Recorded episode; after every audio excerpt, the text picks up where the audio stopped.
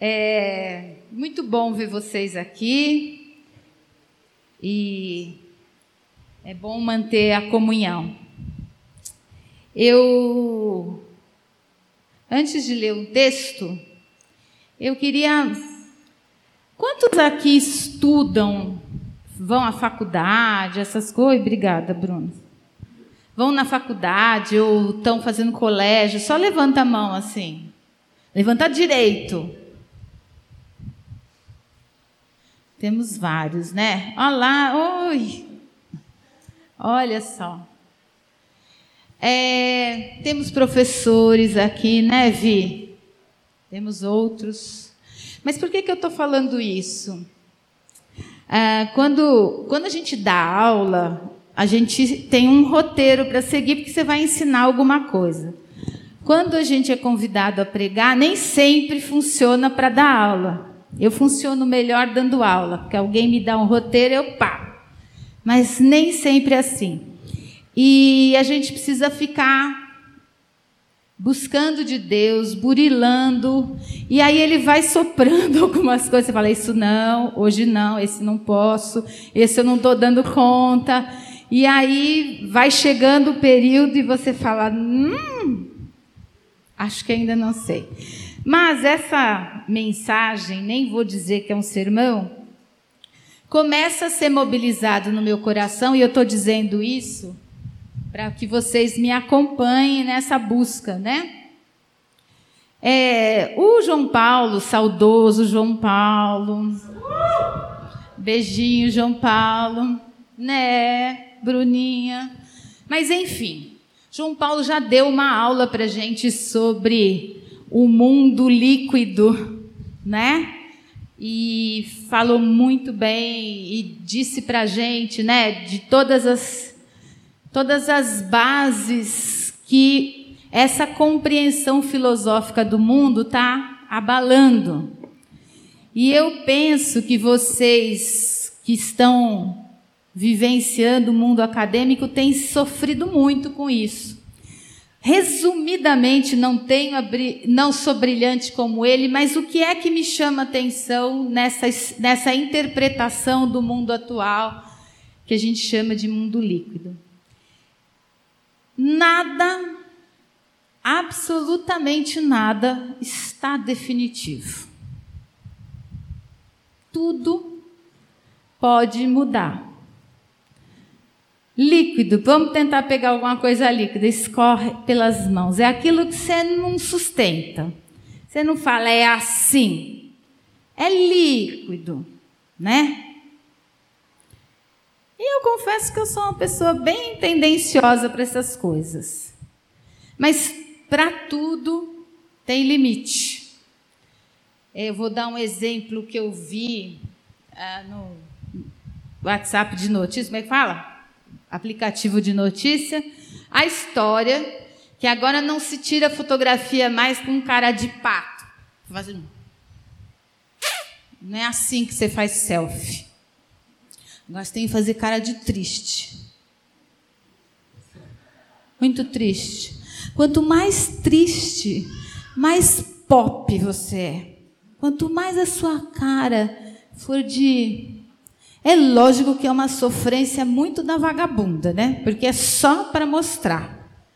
Mas, vocês percebem? Aí como é que pode virar notícia uma coisa desse tipo? Não faça mais foto assim.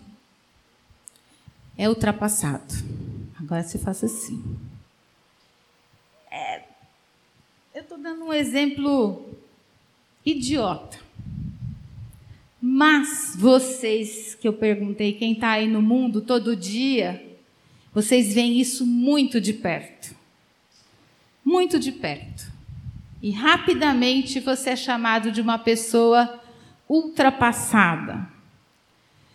E isso me preocupa bastante. Domingo passado, é, Deus me deu uma palavra para um rapaz que estava aqui, e foi uma coisa muito interessante. Eu via como se é, cavassem ao lado dele, num sentido triangular, e na medida que cavavam, ele ficava com medo de tirar aquela terra. E Deus colocou no meu coração dizendo para ele não temer, porque para construir o alicerce que Deus tinha para construir na vida dele, precisava cavar fundo. Porque nós precisamos de fundamento. Nós precisamos de alicerce para encarar um mundo que se acha líquido. Então, é, com essa compreensão, Começou com isso, né? Mas, gente, será que nós estamos compreendendo quais são os fundamentos, aquilo que nos sustenta? Será que nós estamos abrindo mão fácil, fácil, fácil? Como mudar tipo de careta que você faz para tirar fotografia? Daquilo que é o seu alicerce? Você sabe qual é o seu alicerce? Você conhece sobre o que está fincada a sua vida? É isso que eu queria fazer você pensar. E o, o nome que eu dei para essa, essa nossa conversa é uma afirmação fiel. Hoje em dia a gente não pode afirmar coisas. A gente deve evitar afirmar coisas para não ser gongado, para não ser, como é que chama? Cancelado. Se você afirmar um negócio, sai da frente, seja qualquer coisa, você vai ser cancelado. E hoje eu quero falar, nos lembrar de uma afirmação que é fiel. Tá bom? Então eu, como já é de praxe, quando a dona Denise está aqui, ficaremos em pé para ler a nossa amada palavra do Senhor. E eu queria convidá-los para abrir na primeira carta de Timóteo, capítulo 1, de 12 a 17. Eu não abri aqui ainda, um minuto, que eu vi que estava errado.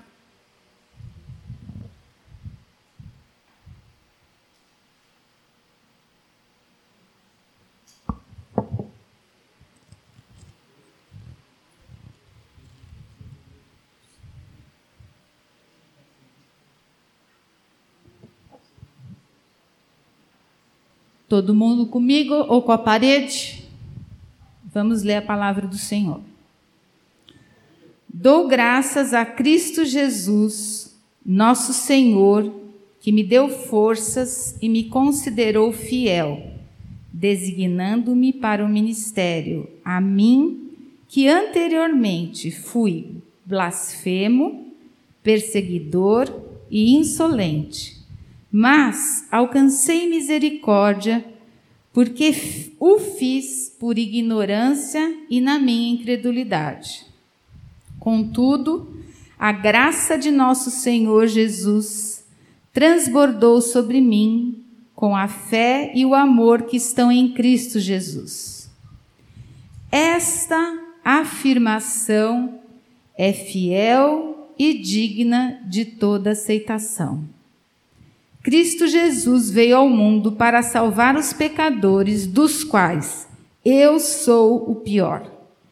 Mas por isso mesmo alcancei misericórdia, para que em mim, o pior dos pecadores, Cristo Jesus demonstrasse toda a grandeza da sua paciência, usando-me como um exemplo para aqueles que nele haveriam de crer para a vida eterna ao Rei eterno, o único Deus, imortal e invisível, sejam honra e glória para todos sempre.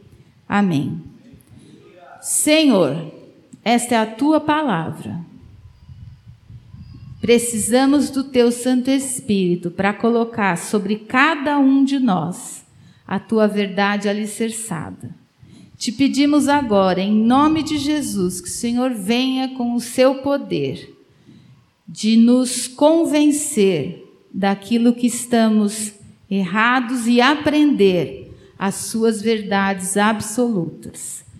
Usa-nos em nome de Jesus. Amém. Podem se assentar.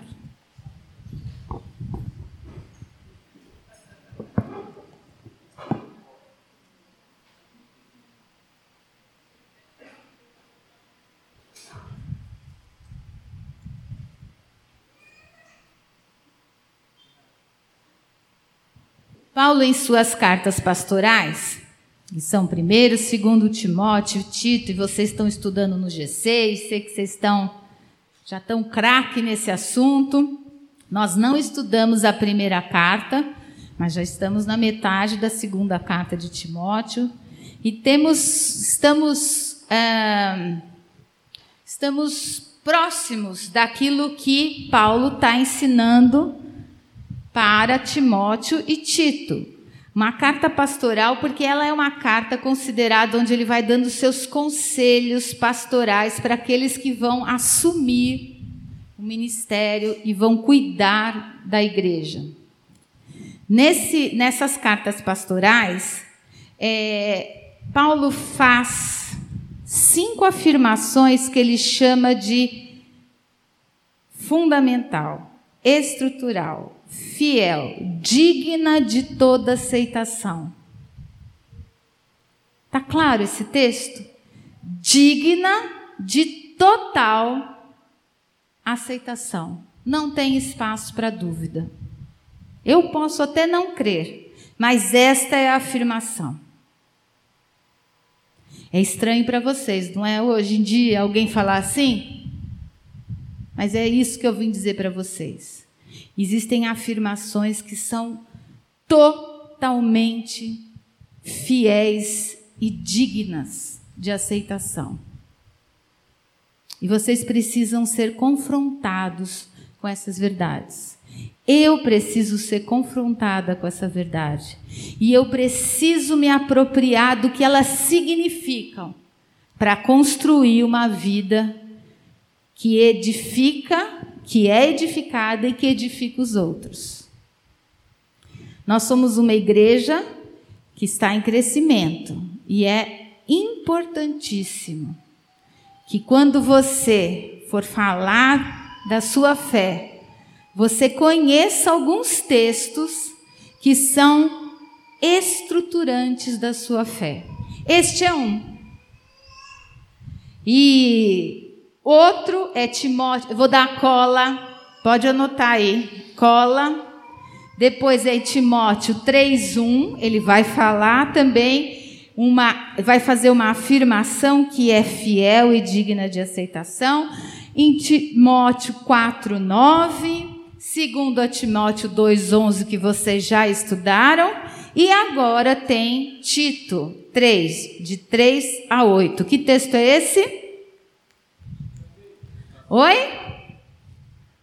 Que texto é esse? Tito 3, de 3 a 8. É aquela afirmação fiel que dá o nome na nossa igreja. Eu demorei muito para saber disso. Vocês conhecem essa afirmação digna de aceitação? Quando você estiver achando que nós andamos desviando, vai lá e vê se aquilo está lá em Tito 3, de 3 a 8. Bota a gente no trilho. Combinado?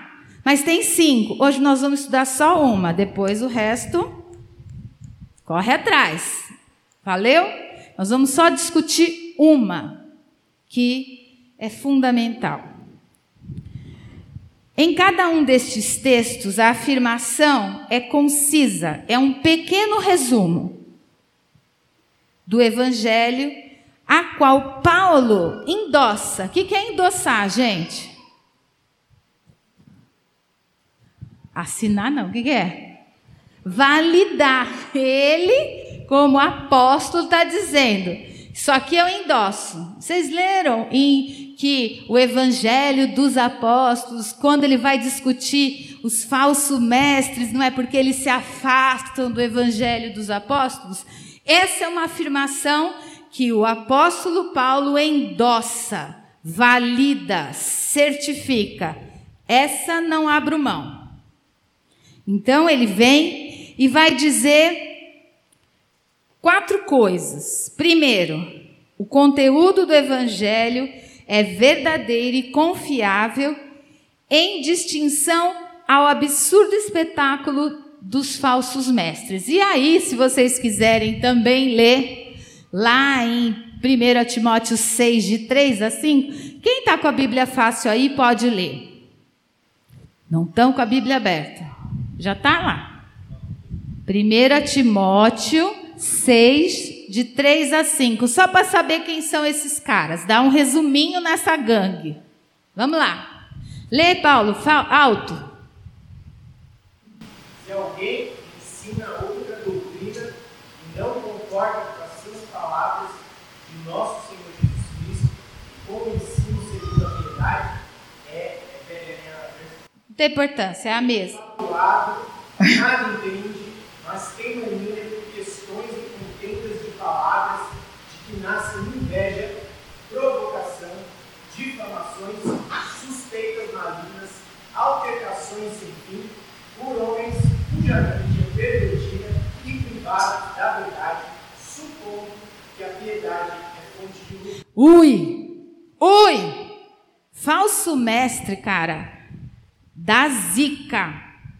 Da zica. Ensina a discutir coisas que não têm valor, arranja confusão por qualquer coisa tem aparência de sabedoria e, por último, tem na piedade. O que é piedade, gente?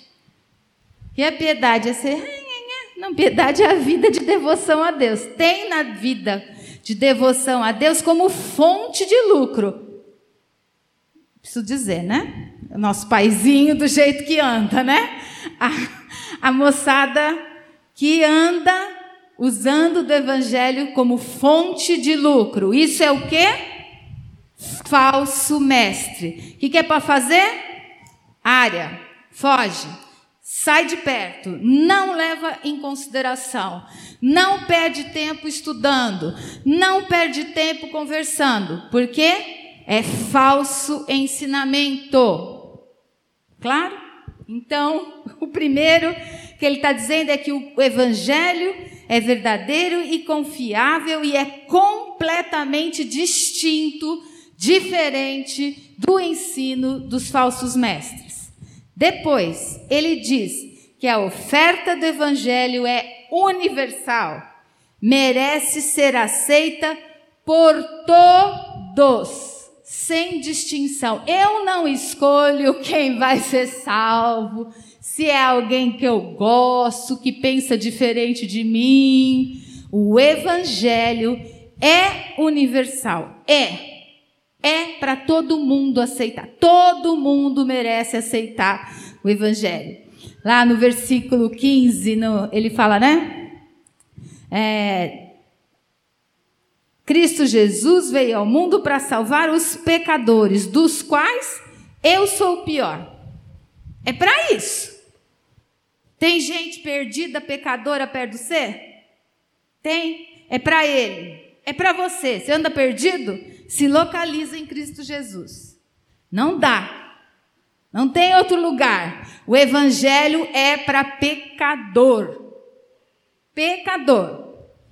Terceiro, a essência do evangelho é que Cristo Jesus veio ao mundo para salvar os pecadores. E essa declaração nos remete à encarnação de Cristo Jesus.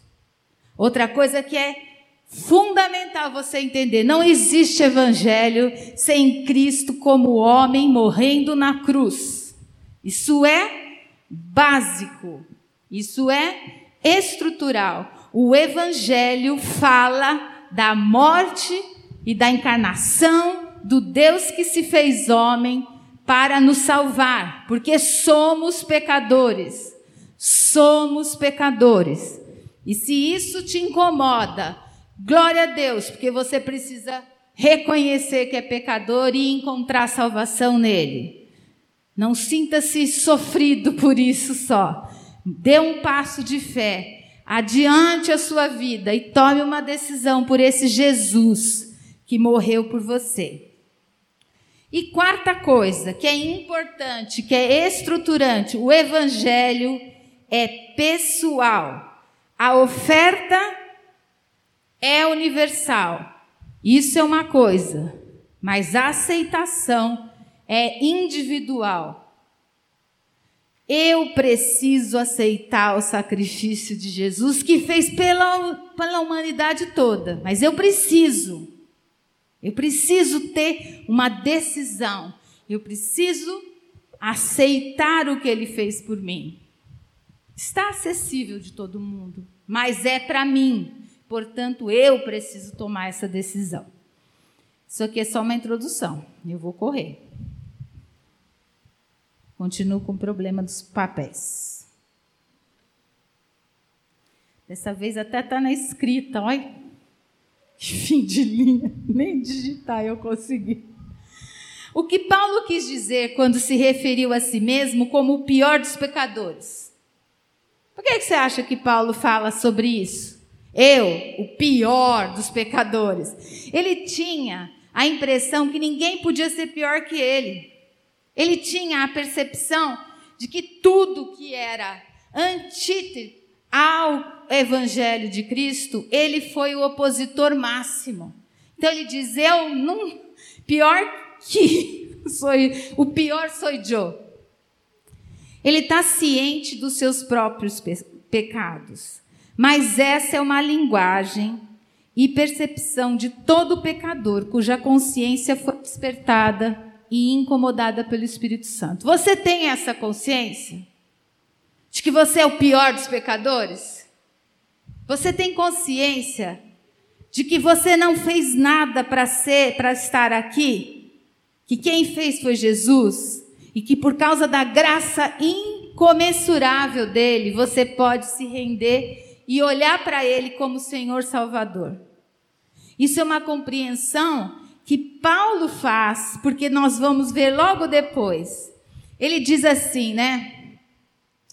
Que ele a ignorância, como é que ele fala? Ignorante incredulidade no passado foi uma das razões pela, pelas quais Deus teve misericórdia dele. Mas a segunda está relacionada com a fé dos outros no futuro. Comigo e com você. Comigo e com você. No versículo 16 ele diz isso, né?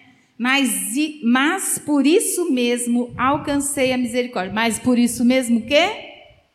Exatamente porque eu era o pior dos pecadores. Mas por isso mesmo é que eu alcancei a misericórdia, para que em mim, o pior dos pecadores, Cristo Jesus demonstrasse toda a grandeza da sua paciência usando-me como um exemplo para aqueles que nele haveriam de crer para a vida eterna. Nós, graças a Deus por Paulo, pelo caminho de Damasco, ter tido aquela conversão genial, total, que é por causa do testemunho de Paulo que muito, até hoje muitos de nós chegam a Jesus pela história da vida de Paulo. E ele diz isso, ele afirma isso.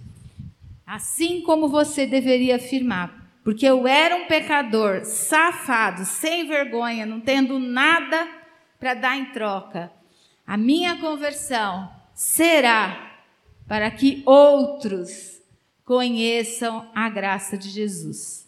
Isso faz parte do seu testemunho essencial saber que você vive para proclamar aquilo que ele fez por você. Ainda que você esteja engatinhando, iniciando a sua vida de fé, ainda que você esteja conhecendo, tomando os primeiros leitinhos, as primeiras mamadeiras, você já precisa saber que fez para que você testemunhe aquilo que ele fez por você. Uh,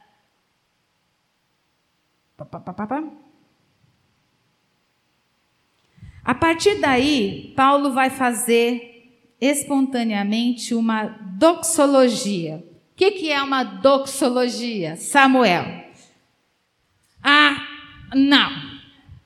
Tá vendo como ele está faltando muito na igreja? Nem lembra daquilo que ele mesmo já me ensinou um dia. Sem vergonha. O que, que é uma doxologia? Vai, gente, vai, chuta, pode chutar. Doxologia. Paulo vai fazer uma doxologia.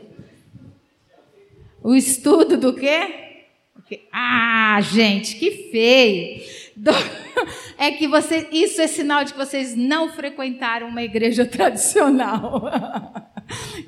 Bom, né? Mas a doxologia, gente, é uma palavra, pode ser uma palavra, pode ser um poema, pode ser uma oração, pode nós fizemos uma doxologia agora há pouco exaltando quem Deus é.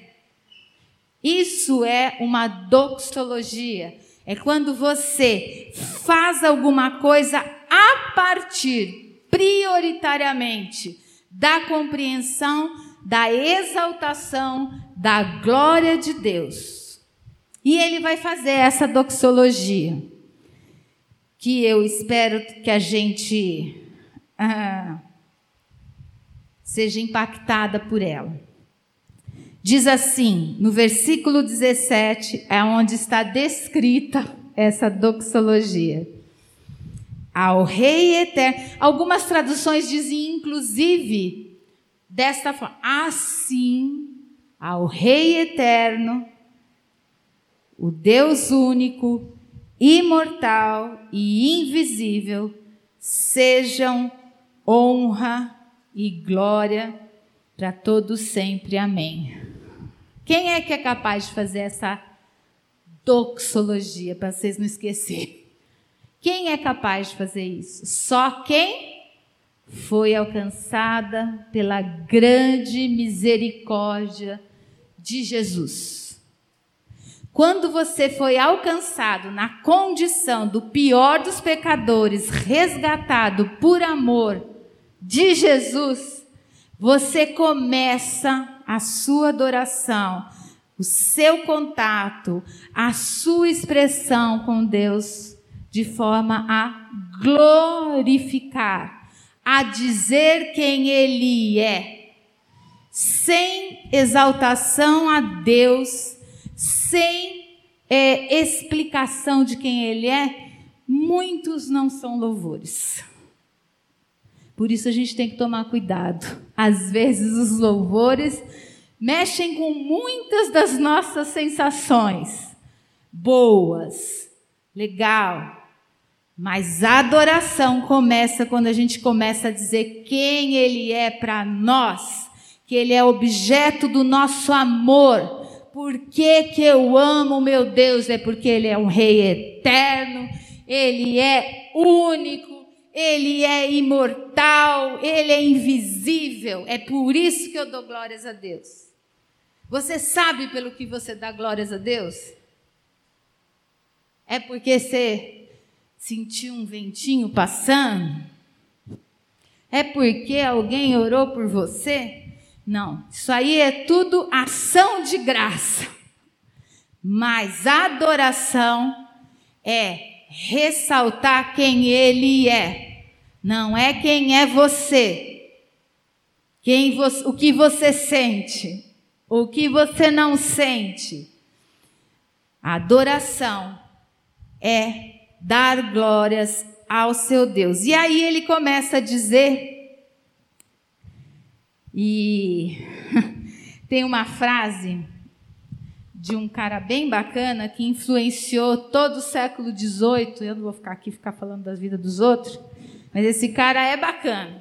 Quem quiser ler, até lançaram um, uma, um livro sobre o Jonathan Edwards de uma forma mais simplificada, assim, porque o cara é cabeção. Mas ele diz que quando ele compreendeu esse texto, ele ficou muito tempo em silêncio. E aí ele disse essa frase: Quão excelente é esse Deus e quão feliz Bem-aventurado é aquele que o tornou o supremo bem da sua vida. Quem é bem-aventurado? Quem é bem-aventurado? É aquele que o reconheceu em sua excelência, em sua grandiosidade e o colocou como seu supremo valor. Supremo valor é o que de mais importante tem na sua vida. tem casal recém-casado. Eu não vou dizer que o casamento não é importante, é muito importante. Sigam nessa fé. Mas vai ter tempo que deixa de ser. Existem situações em que deixa de ser e ele continua sendo seu Deus. Certo? Continua sendo seu Deus. Existem situações em que você é muito bom trabalhador, um cara de sucesso. Mas se você perder seu emprego, você vai continuar dando glória a Deus, porque Ele é mais importante do que o seu emprego. Ele é mais importante do que o seu filho. Ele é mais importante do que todas as coisas. Não que ele não se agrade em te dar marido, mulher, gente que tira fotografia de peixinho com cara triste, nada disso. Eu só estou dando uma, uma pesada na tinta para vocês ficarem meio assustados, tá bom? Essa é a malvadeza. Eu estou assim pegando pesado. Para se chacoalhar e sobrar alguma coisa, que seja glória, honra ao único, eterno Deus invisível, imortal. Amém. Tá bom? Se sair daqui meio tonto, procure os pastores, procure o povo aí que vai dar umas uma direitada nas coisas. Mas o que eu quero te dizer é que nada, nem ninguém, nem nenhuma situação é mais importante do que o que Deus fez em você. Só quando você se apropria desta afirmação fiel e digna é que você se localiza em tempos líquidos, em tempos em que as pessoas vão colocar os seus. Vocês não são do tempo do perdido nos, nos espaços. Os que anda passando isso aí. Perdidos no Espaço era uma série, ó, pré-histórica, que tinha um robô que fazia assim, mas tinha muita areia movediça. E eu passei a minha infância inteira com medo de areia movediça. Porque eu achava, meu, para onde vai? Engole. Eu tinha tanto medo.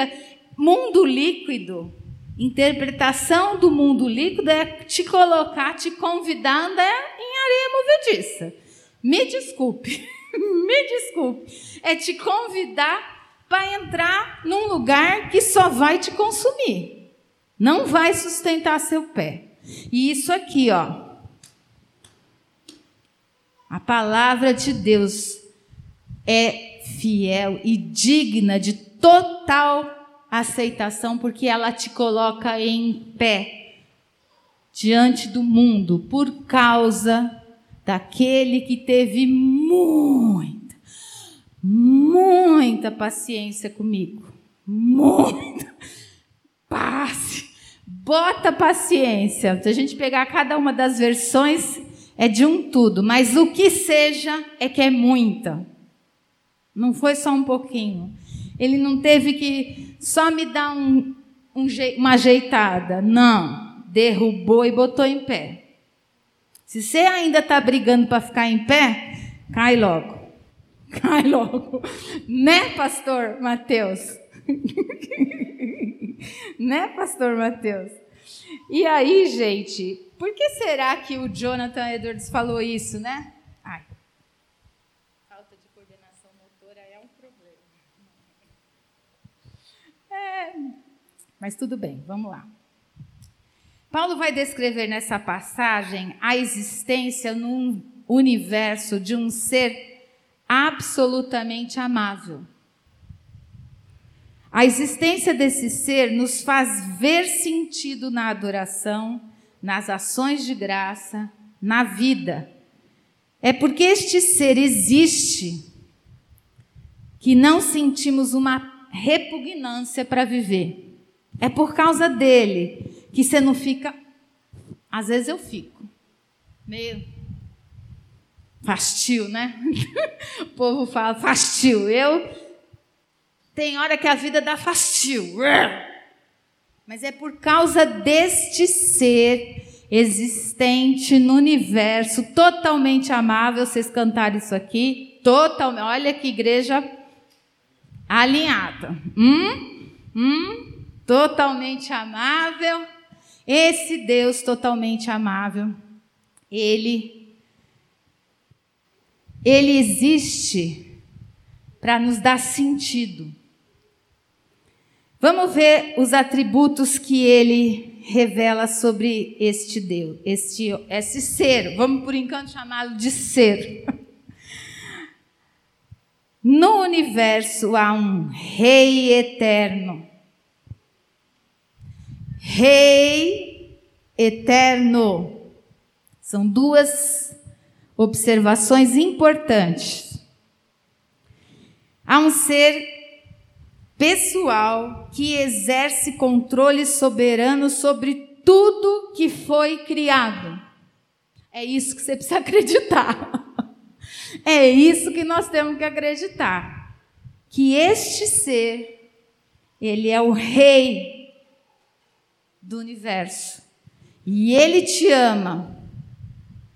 Esse rei do universo tem tudo controlado na mão dele. Não há nada mais consolador, na minha opinião, do que saber que tem um rei que tem intencionalidade, propósitos, objetivos isso quer dizer que ele está por trás de tudo o que foi criado, que ele rege o universo com sabedoria. O universo tem um rei, gente. A gente fica vendo televisão, a gente começa a achar que não tem, que os poderosos é que tem. Não tem. Não tem.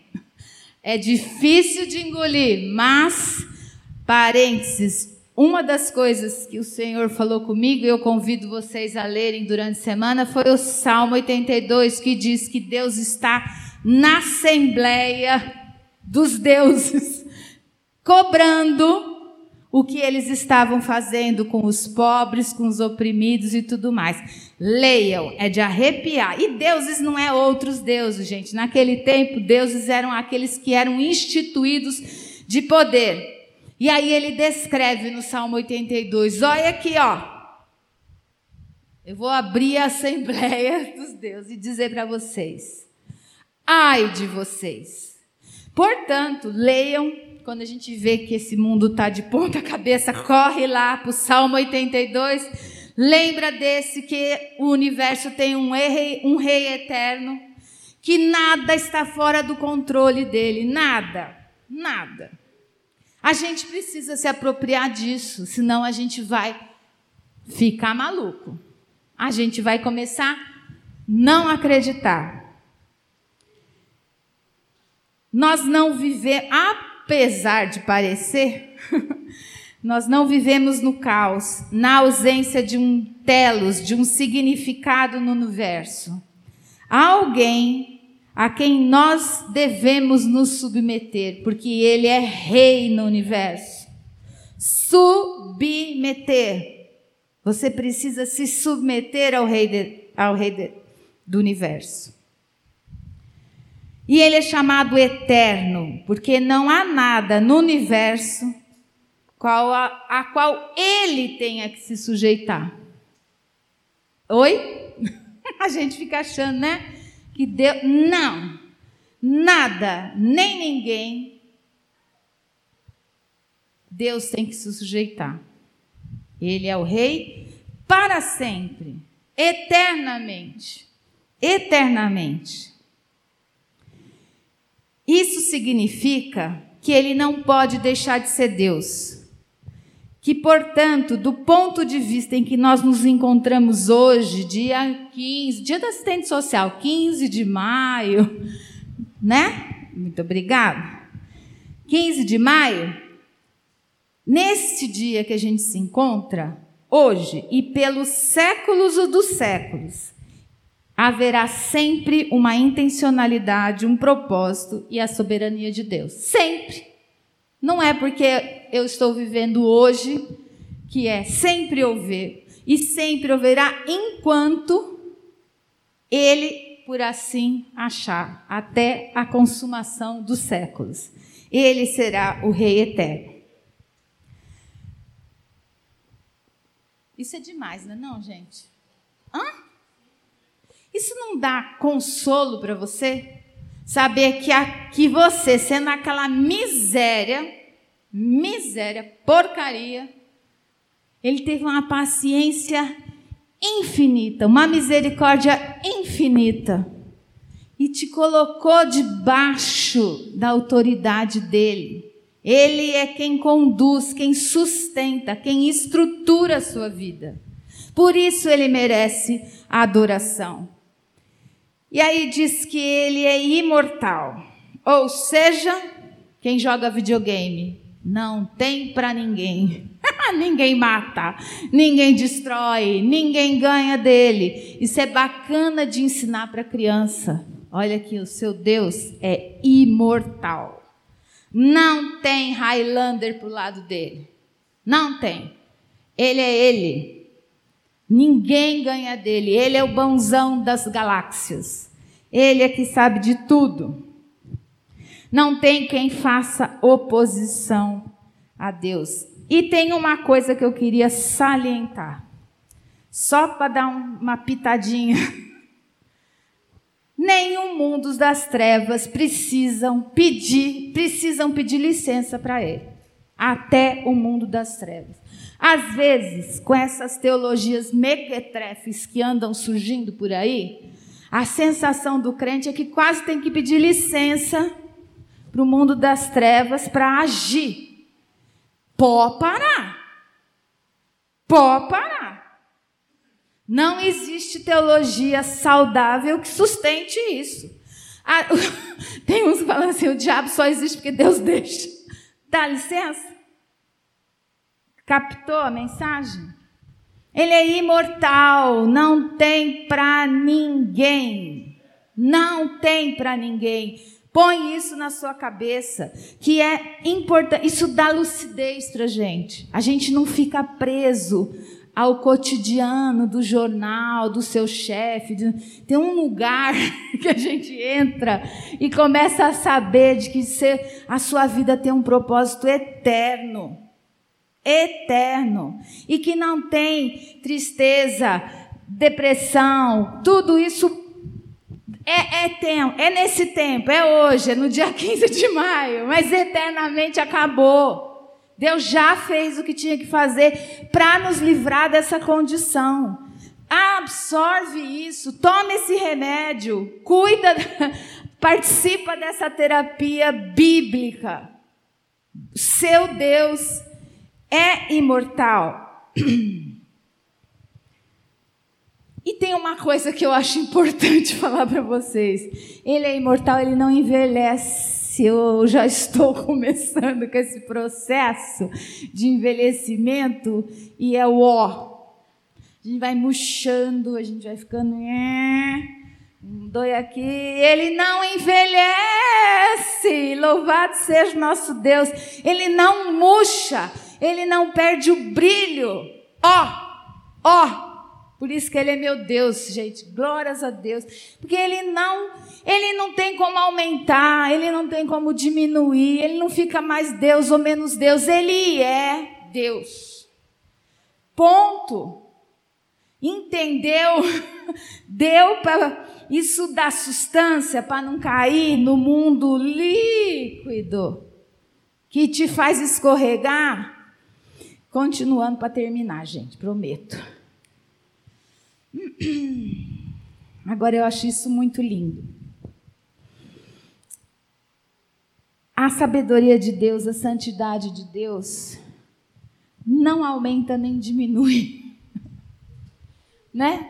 A gente gosta de dar glórias a Deus, mas a glória dele não aumenta nem diminui por nossa causa. É bom saber disso, né? Porque a gente às vezes influeguinho começa a achar que está dando glórias a Deus por tudo. Tem um irmãozinho que abriu uma igreja perto da minha casa, mas eu tô doida para dar uma encontrada com ele no ponto da esquina. Filho, para de falar pataquada, porque tá demais. Mas A sabedoria de Deus não aumenta porque ela já está toda pronta. Mas porque Ele é imortal, é Ele quem pode comunicar imortalidade para os seus objetos de amor. Por causa disso, porque Ele é o Rei imortal, nós podemos afirmar que Jesus é o caminho, a verdade e a vida, e todo aquele que nele crer, ainda que morra, ainda que morra, viverá. ainda que morra, viverá. Dá conta? Deu conta? É isso, gente. Ele, o Deus imortal, é quem deposita sobre nós a imortalidade. Tá parecendo videogame mesmo, tá? Parece que eu tô dando for, eu vejo os meninos jogar, né? Tá, tô ganhando vida. Tô ganhando vida nesse negócio. A vida é quem tem a palavra final. Ele é a vida. Deus decreta doar vida, conceder vida para a vida de alguém, e não há quem possa fazer oposição à sua vontade. Não há quem possa se opor à doação de vida de Deus. Terminando, ele é invisível. Nós podemos contemplá-lo com o nosso espírito. Ele está além dos nossos horizontes. Ninguém viu a Deus, mas a sua glória se manifesta na criação dele e atinge seu esplendor máximo no seu Filho encarnado. Ele é infinitamente mais do que a nossa capacidade de conceber quem Ele é. E apesar disso, ele vem atrás de nós. Ele vem, como é que é? Violentamente ao no... buscando a gente. Não é lindo isso, gente? Vocês vão sair daqui de salto alto, firme no salto, bem firme. Essa que era a vontade, a intenção de gente não derrapar.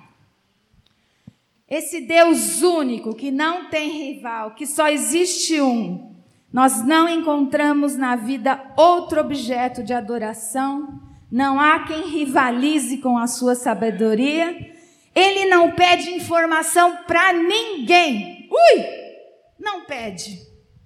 Ninguém fala assim, mas e aí, Bruninha, o que, que, você acha? Deus faz isso? Não, não faz. Ele não pede a nossa opinião, porque ele já tem. A opinião dele é inteiramente amável, inteiramente e inteira. que, que, que palavra feia que eu fiz, né? Nós somos bem-aventurados, porque jamais haverá em toda, em toda eternidade falta de motivo para culto. Se anda faltando no culto, Samuel, eu queria dizer que não há motivos para você parar de fazer culto a Deus, ainda que no seu banheiro. Não há motivo, porque nós, nós nos submetemos a este que é eterno, imortal, invencível. E tem um louvor que diz: mais real, mais real. Oi? Ele é seu, você está nele. E isso tem que fazer diferença nesse mundo. Nesse mundo mole, de gente mole, de gente que escorrega por qualquer coisa. Isso é só uma, uma das afirmações dignas, fiéis, fundamental. Vai estudar as outras, você vai ver que a tua semana você vai ficar forte, forte para encarar essa, esses dias esquisitos que a gente anda vivendo, onde as pessoas ficam contando coisas que você fala: "Ah, é? É. Hum, eu não consigo sair daí. Ah, difícil, gente. Nós estamos vivendo um tempo muito estranho. E aí, para terminar, ao Rei eterno, o Deus único, imortal e invisível, sejam o que? Honra, a glória para todos sempre. Amém. Vamos cantar isso para o nosso Deus, que Ele merece, é velho. Eu só não sou eu que vou cantar, porque vocês sabem que é um desastre. Mas quem vem aqui cantar, puxar essa, essa esse louvor? Samuel, Joana, você que sabe, você é velho que nem eu. Eu tira. Lembra do baile tirando, né? Do, do pranto à dança? Aí que ó, tô chamando o irmão para cantar. Tô chamando aquele patinho feio, coitado. Hoje ele pode ter microfone. Gente, de pé, louvando o nosso Deus, porque Ele é o nosso Deus, é. o único, imortal. Bora lá.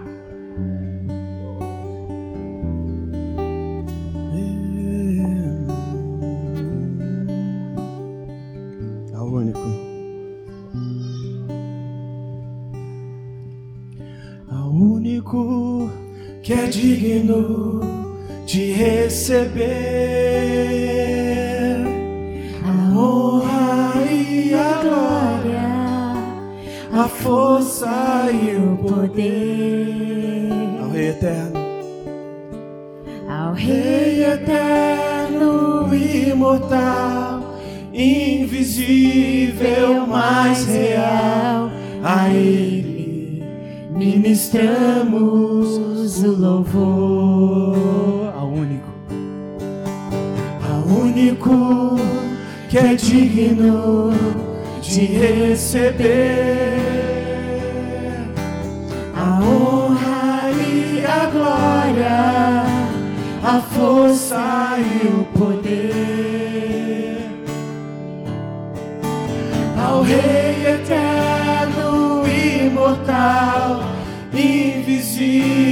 invisível, mais real. A Ele ministramos o louvor, coroamos. Coroamos a Ti, ó Rei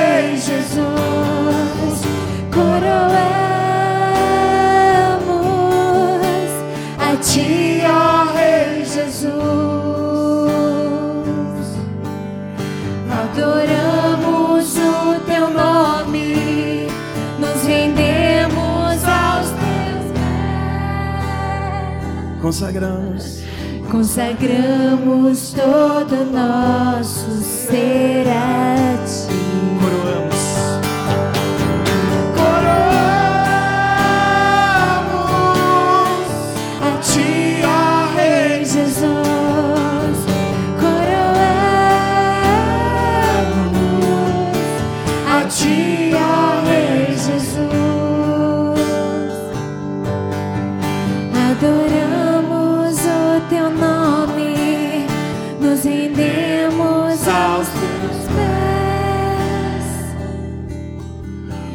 Consagramos todo nosso ser.